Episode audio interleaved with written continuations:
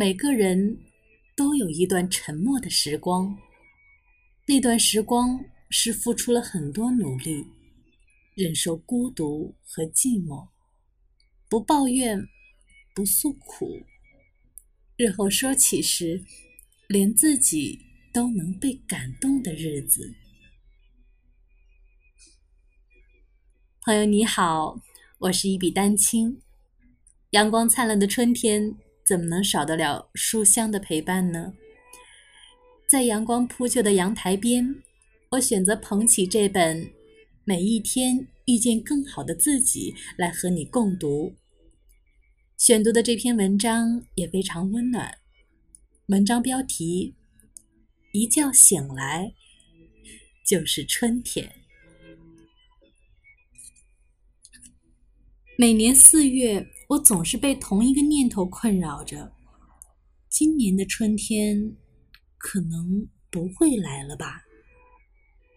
四周的景色一片凄凉，小山、天空和森林灰蒙蒙的，就像画家的名作画成之前画布上的底色一般。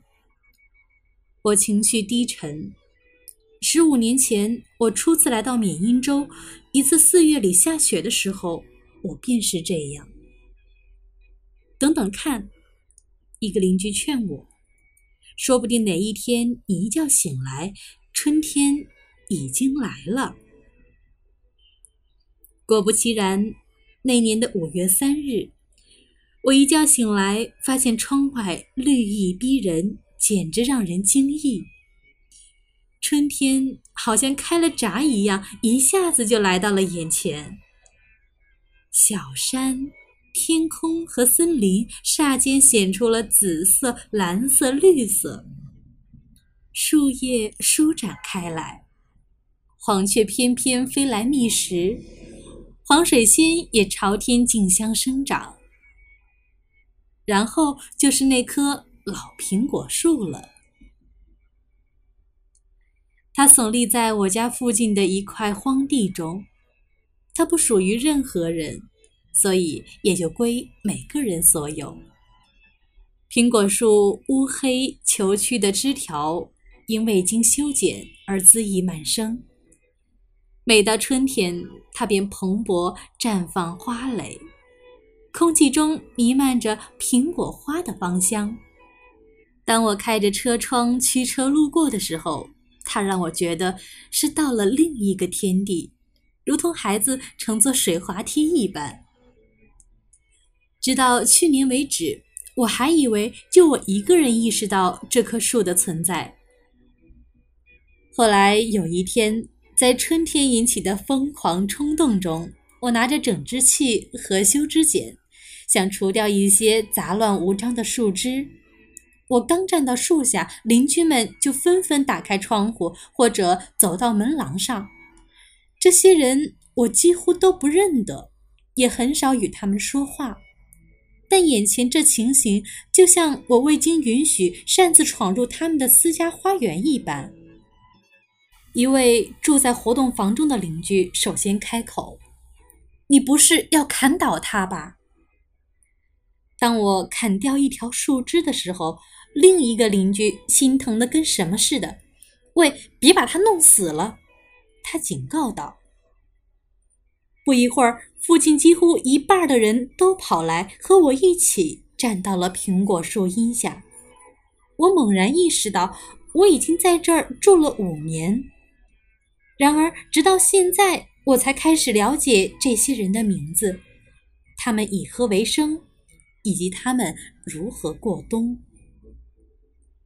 似乎这棵老苹果树是为了让我们彼此认识和共享自然的美妙这个双重目的，才把我们召集到它的树干下的。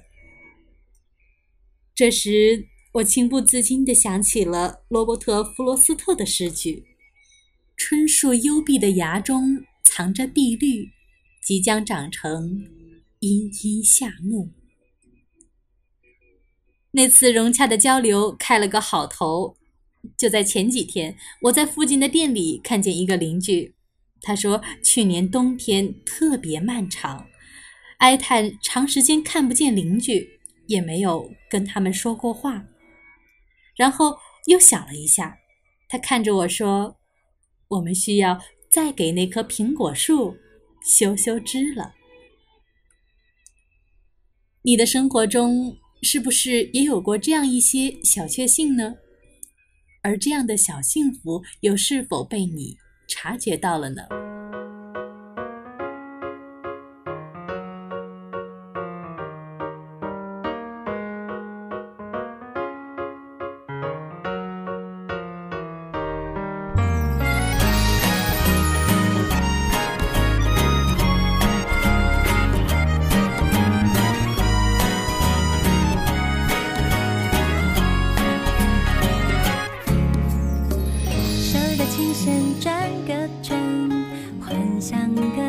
新世界记录生活一百种苦辣酸甜，有时彩色的美梦也会有小石头，欣赏它比讨厌它要好得多。